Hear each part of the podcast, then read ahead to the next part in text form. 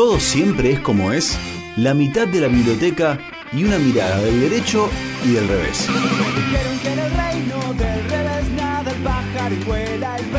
Una columna de la abogada Ornella Ascarano, del derecho y del revés. Del derecho y del revés del derecho y del revés, creo que nunca tan puntual como en el día de hoy. Inclusive, guarda que ir antes de la hora también es ser impuntual, pero digo, nunca fuimos tan puntuales en esa impuntualidad. Dos minutos nos separan eh, de las 5 de la tarde. Y, ahí, y aquí estamos con nuestra abogada de todos los martes, nuestra abogada de siempre, ¿no? De solo los martes, la señorita Ornella Escarano. ¿Qué haces, Ornella? ¿Cómo estás? ¿Cómo andan ustedes? Muy bien, muy bien. José, y ahora lo veo. Sí, que estaba dado vuelta el Chuni, no sé qué, había pasado. No, estaba, se me salió WhatsApp por eso. ¿Cómo va, Ornella? Saluda, Chuni. El Chuni se queda, ¿viste? se queda ahí porque van a hablar de algo que le gusta, entonces el Chuni ahí se quedó. ¿Qué crees, estar preso, Chuni? No, nadie. Nadie quiere estar preso, más menos en este país donde no se respetan las garantías y los derechos de las personas privadas de su libertad pero no están mejor adentro que afuera. Yo escucho eso muchas veces, sobre todo en los comentarios abajo de las noticias en Facebook, por ejemplo. Y bueno, Facebook es Facebook, no la Constitución. Ah, ¿cómo está oh. Vas a tirarme con la Constitución por la cabeza. Mira, yo tengo una vecina que tiene una tía que la amiga de la cosa, que bueno, que me dijo que adentro, ¿sabes qué? Bueno. El Chuni que haga la columna hoy, ¿eh? porque me parece que está mucho más afilado que yo en lo que va del tiempo este. Ah, este porque lee eh, la Pacurondo, no sé qué. no, bueno. ¿Por dónde va la, columna hoy, Orne? Eh, bueno, hoy quería eh, tomar un poco una de las noticias, de las tantas noticias tristes y preocupantes que estamos teniendo en estos, eh, en estos días que tenía que ver con la muerte de un joven de 22 años en una comisaría de, Chascomús, eh, que estaba detenido hacía 14 días en la comisaría, que bueno, salió en, varios medios de comunicación. Estaba detenido en principio por el delito de Raúl Dávila, hablamos del delito de eh, resistencia a la autoridad y bueno, eh, y falleció en, en, la comisaría por el incendio de un colchón.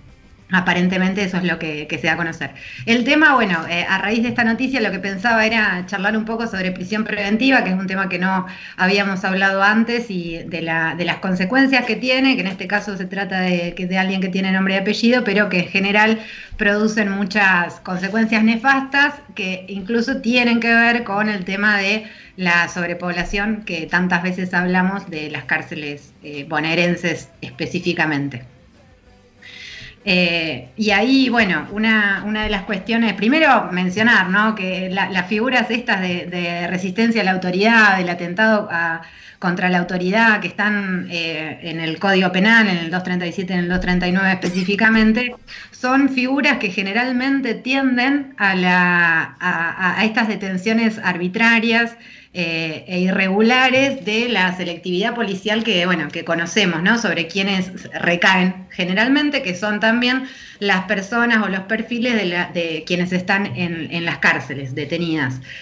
Eh, eso es, un, eso es un, tema, ¿no? Estamos hablando de un delito que tiene que ver con una eh, prisión que va de 15 a, un año de prisión. Eh, y bueno, llevan a estas cuestiones complejas que pueden terminar en esto. La prisión preventiva, cuando hablamos de la prisión preventiva, estamos hablando de una restricción a la libertad ambulatoria de una persona que no fue declarada culpable aún del delito eh, del cual se le imputa. Es una medida excepcional que solamente puede aplicarse cuando exista un peligro cierto de que la persona se va a, entorpecer la investigación o que se va a fugar. ¿sí? Así es lo que estipula el Código Procesal Penal.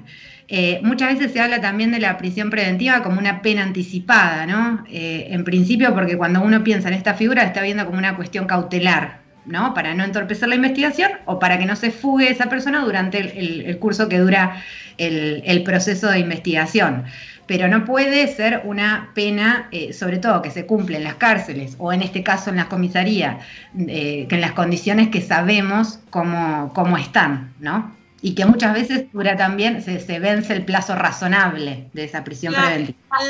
la utilización de, esta medida que vos decías que debiera ser excepcional, digo, el modo en el que se usa, ¿tiene que ver con una decisión política? Yo no sé si es, o sea, todo es político, ¿no? Cuando uno habla de estas cuestiones siempre hay, eh, está la mirada política y se entiende en términos políticos. Hay una selectividad de, las personas, digamos, en cuanto que, usan las agencias policiales que es histórica, no es que responde a una situación eh, particular que sí se ve agravada. Por ejemplo, hoy podemos hablar de que la, la, pandemia, la situación de cuarentena, sí lleva a ciertos abusos de, de parte de, la, de las autoridades policiales que eso lo vemos. Pero acá no solamente tiene que ver con lo que hace la policía en este caso específico, sino que acá intervino eh, también un, juez o una jueza, no, lo sé específicamente, que eh, eh, negó la escarcelación de esta persona y mantuvo el, dictado de la, prisión preventiva para un delito de resistencia a la autoridad. O sea, es una locura. Eso es ahí cuando vemos que tiene esa selectividad que recae sobre las personas más pobres o más desamparadas o más vulnerables de eh, nuestra sociedad. Eso es, eso es claramente así.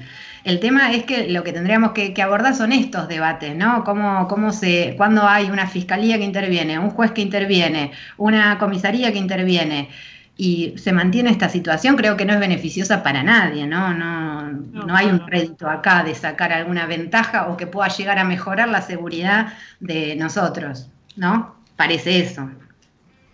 Sí, pero... dale, dale, Chuni. Te hago una, consulta, porque en la noticia mencionó varias veces el hecho de que es una comisaría. Digo, ¿qué legislación hay, o de lo que se conoce, sobre la posibilidad de tener una persona en una comisaría? Digo, tiene que tener determinadas condiciones. ¿Cuánto tiempo se puede tener una persona en una comisaría? En particular, el máximo podría ser de 48 horas que esa persona esté, y estamos hablando de que en este caso particular estuvo 14 días. Eso es eh, también, eso es algo grave. Hoy justo recordaba, porque muchos hemos aprendido de estas cuestiones con Mayer, que falleció hoy, un conocido eh, penalista eh, y bueno, y, hombre de derecho en general, pero que bueno, que estas cosas él, también remarcaba, ¿no? Cuando a los jueces también se les puede reprochar esta conducta y ser investigados porque hay delitos que también se pueden incluso estar cometiendo, que es el prevaricato o es la cuestión de la privación ilegítima de la libertad, ¿no? eso hoy, hoy lo recordaba un poco en esos términos también, que muchas veces el tema de juicio político, además de los jueces, se utiliza más en circunstancias donde sí son utilizadas por cuestiones políticas coyunturales, pero nunca se usa este mecanismo eh, en cuestiones de este tipo, ¿no? Como que pasan y suceden y bueno, se, achaca estas cuestiones más al mal funcionamiento en general del sistema y a las, todas las desigualdades que ya conocemos y en parte la naturalizamos, ¿no? Como diciendo, bueno, esto va a ser siempre así. Y bueno, eh, no sé si tiene que ser siempre así, de esta manera. Sí, pienso, eh, Ornella, que decías que la prisión preventiva, en, o cuántos tiempos pueden estar adentro de, un, de, una comisaría una persona. Acá en Bahía, en la comisaría primera de, público conocimiento, se convierte directamente en, un pabellón carcelario dicho por los propios policías, con los mismos códigos inclusive. Y eso habla de personas que están eh, más de un año adentro. sí, me parece ridículo, digo. Eh, es increíble que te digan no puede ser solo 48 horas cuando sabemos que pasan más de un año adentro muchas personas.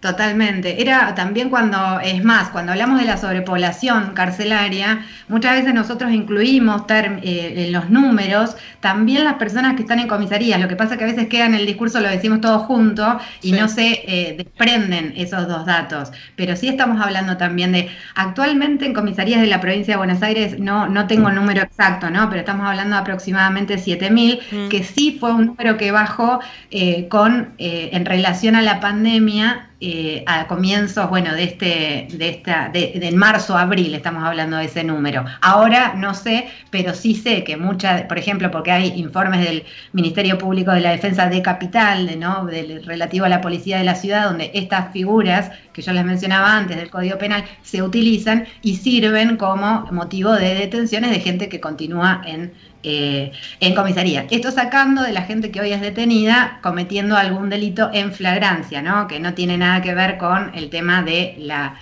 de, la detención por motivo de romper la cuarentena únicamente. Seguro. Eh, eh, se sabe, digo, en, los diferentes, un, poco los números los dabas recién, pero, pero se sabe, digo, desde lo provincial, desde lo federal, en, penales y en comisarías, los porcentajes aproximados o, el número es muy elevado y se sabe solo eso. No, de la prisión preventiva tenemos, nosotros aparte del sistema eh, de estadística nacional de ejecución de la pena, eh, se va actualizando, digamos, nosotros ahora tenemos los números del 2018, ¿sí? Los, los números que hacen a la prisión preventiva eh, siempre están muchísimo más alto en lo que tiene que ver con las prisiones federales, eh, eh, o sea, en el sistema federal que en, provincia de Buenos Aires. En provincia de Buenos Aires va teniendo eh, bastante subas y bajas, si, se quiere. yo siempre pongo ahora el, ejemplo de Neuquén, que Neuquén ha logrado reducir en números importantes el número de prisiones preventivas y provincia de Buenos Aires lo ha bajado, o sea, hay menos de la mitad con, con tema de prisión preventiva en la cárcel, pero hemos tenido picos de 65%, ¿sí? O sea, son números importantes, no, no estamos hablando de, poca gente. En el 2018, eh, si mal no recuerdo, eran 18.000 personas las que estaban, sí, acá lo tengo, son 18.800 eh, personas que estaban con prisión preventiva en provincia de Buenos Aires, estamos hablando, eh, de un total de 53.000 y pico. ¿Se puede decir que a mayor cantidad de prisiones preventivas, más injusto es el sistema?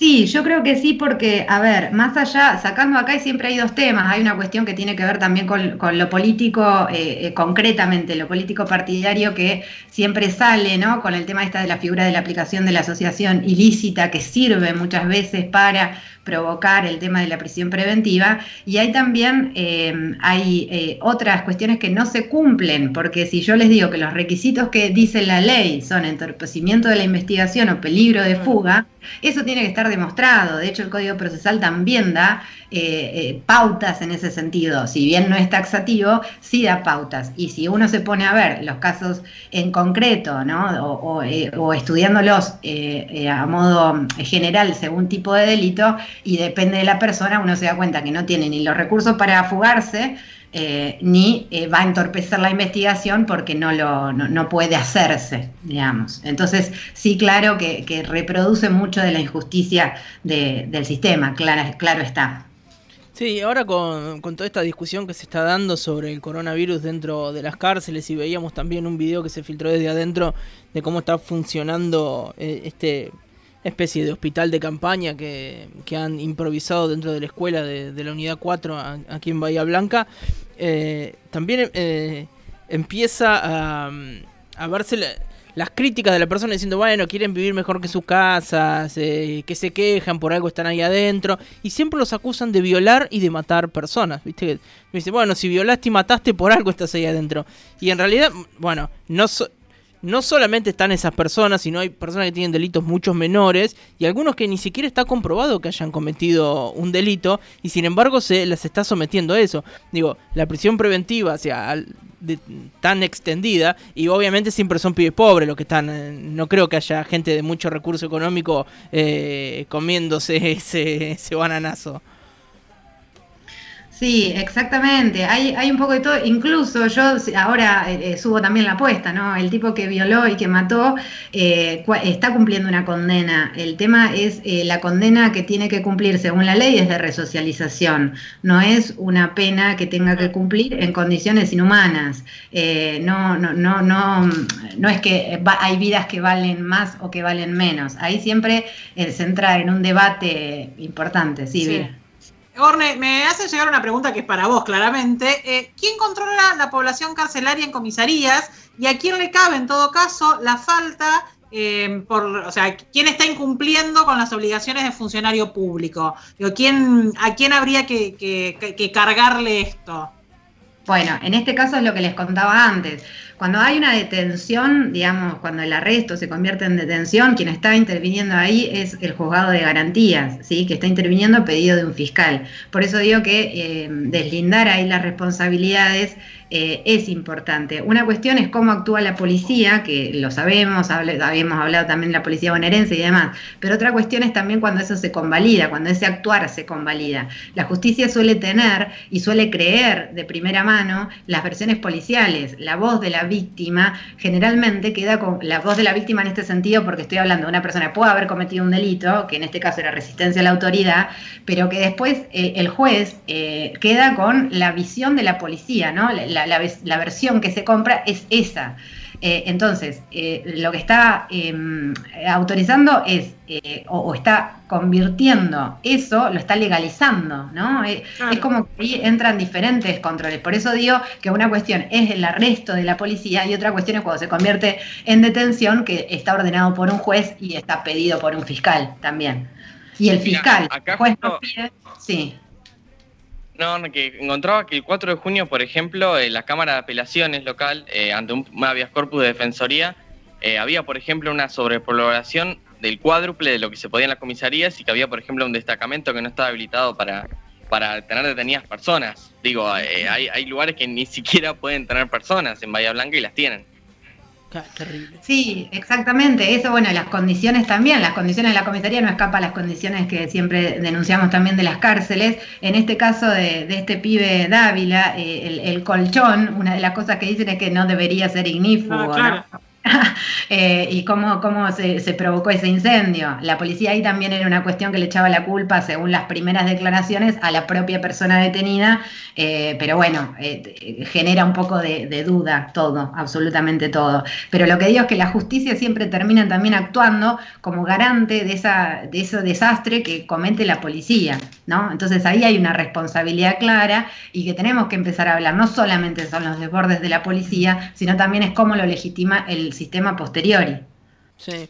Pensaba, me quedé pensando en esto de la, comisaría primera. ¿Recuerdan que la remodelaron que fue en el año 2014? Que se hizo la remodelación de la primera. Eh, parecía, bueno, remodelada tampoco es un gran lugar, quiero decir. Pero anteriormente a eso, era, eh, un, era un centro clandestino de detención, tendrían que ver una cosa espantosa, digo, pienso en el colchón ignífugo que vos decías, digo, pienso en cómo estaba eso, que eran todos cables pasando, eh, colgando, enchufados así nomás, eh, frazadas, una parte que no tenía techo y cuando llovía se mojaban, digo, librados a, a la buena de vaya a saber quién, digo, me, acordé con esto que dijiste del colchón ignífugo, imagino ahí no, no hay absolutamente nada ignífugo, todo lo contrario, todo lo que estaba ahí eh, podía llegar a generar un, eh, un desastre.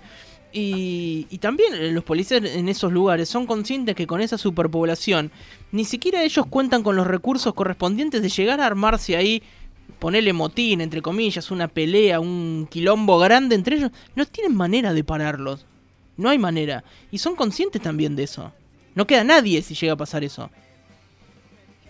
Por supuesto, estamos, es un gran... estamos bastante, digo, podrían haber pasado cosas mucho peores y por esas cosas... Yo recordaba la, masacre en la comisaría de, de donde... Em, ah, no me sale el lugar ahora, Dios, ya lo googleo. Recuerdan que, había personas detenidas, que se produjo un incendio también de manera muy sospechosa, terminaron cortándoles el agua. Claro. Eh, y, finalmente murieron algunos en el incendio y otros después eh, en el hospital.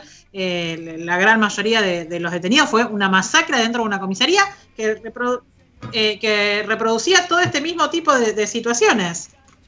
En Pergamino, la comisaría. En Pergamino, exactamente. Sí, exactamente. Y aparte las comisarías tienen que ser pensadas como un lugar transitorio. Nunca se puede pensar en mantener a las personas ahí. También por seguridad de los propios policías que trabajan en la comisaría. Eso sin duda. Eh, es una situación que afecta a todos y que hace la seguridad y que, como vos decís, José, es difícil manejar. Si vos tenés un montón de, personas ahí eh, con esas condiciones, eh, es complejo.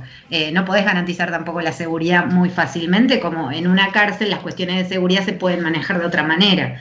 Eh, así que desde todo punto de vista esto eh, afecta y afecta a, todos. Por eso digo que los beneficios acá a veces cuando se puede pensar en costo-beneficio, ¿no? que a veces gusta tanto pensarlo de esa manera, eh, incluso es, muchísimo mejor que estas cosas no pasen. Pero digo, hay quien tiene más recursos también para evaluar estas situaciones, son, es el Poder Judicial, que después termina convalidando. Por eso digo que también tenemos que poner el foco sobre esas cuestiones cuando se habla de, de esto, porque la comisaría uno lo tiende a pensar únicamente en la agencia policial, digamos, la policía que detuvo a esa persona. Y esta persona estuvo 14 días ahí, no solamente porque así lo quiso la policía.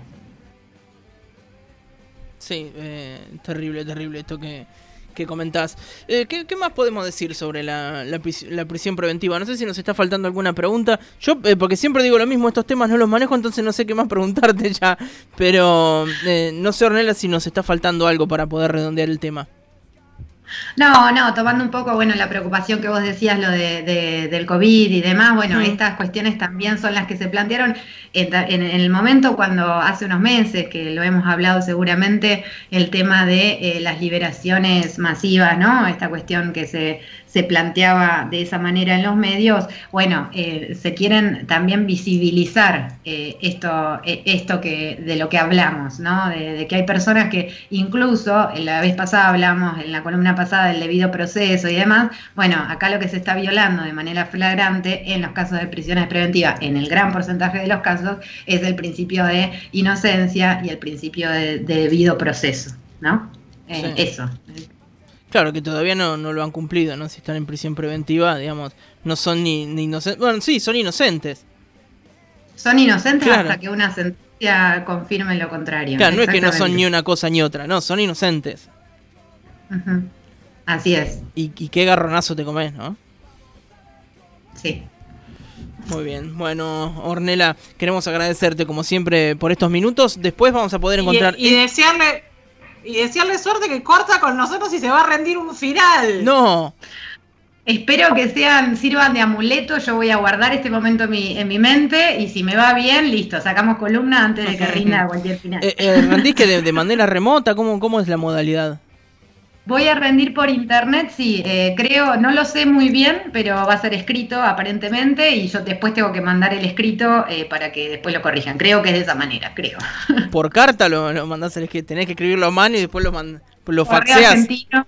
Correo argentino, claro. Sí. Oh, sería, eso sí que sería lento. Bueno, Ornella, después esta columna la puedes encontrar en nuestra página web, en nuestras redes sociales y por supuesto, como siempre, desde hace un tiempo, en Spotify. Muy bien, muchísimas gracias y que tengan buena tarde. Adiós. Lo mismo para vos, mucha suerte hoy rindiendo. Y así pasaba nuestra abogada de siempre y sobre todo la de los martes, Ornela Escarano.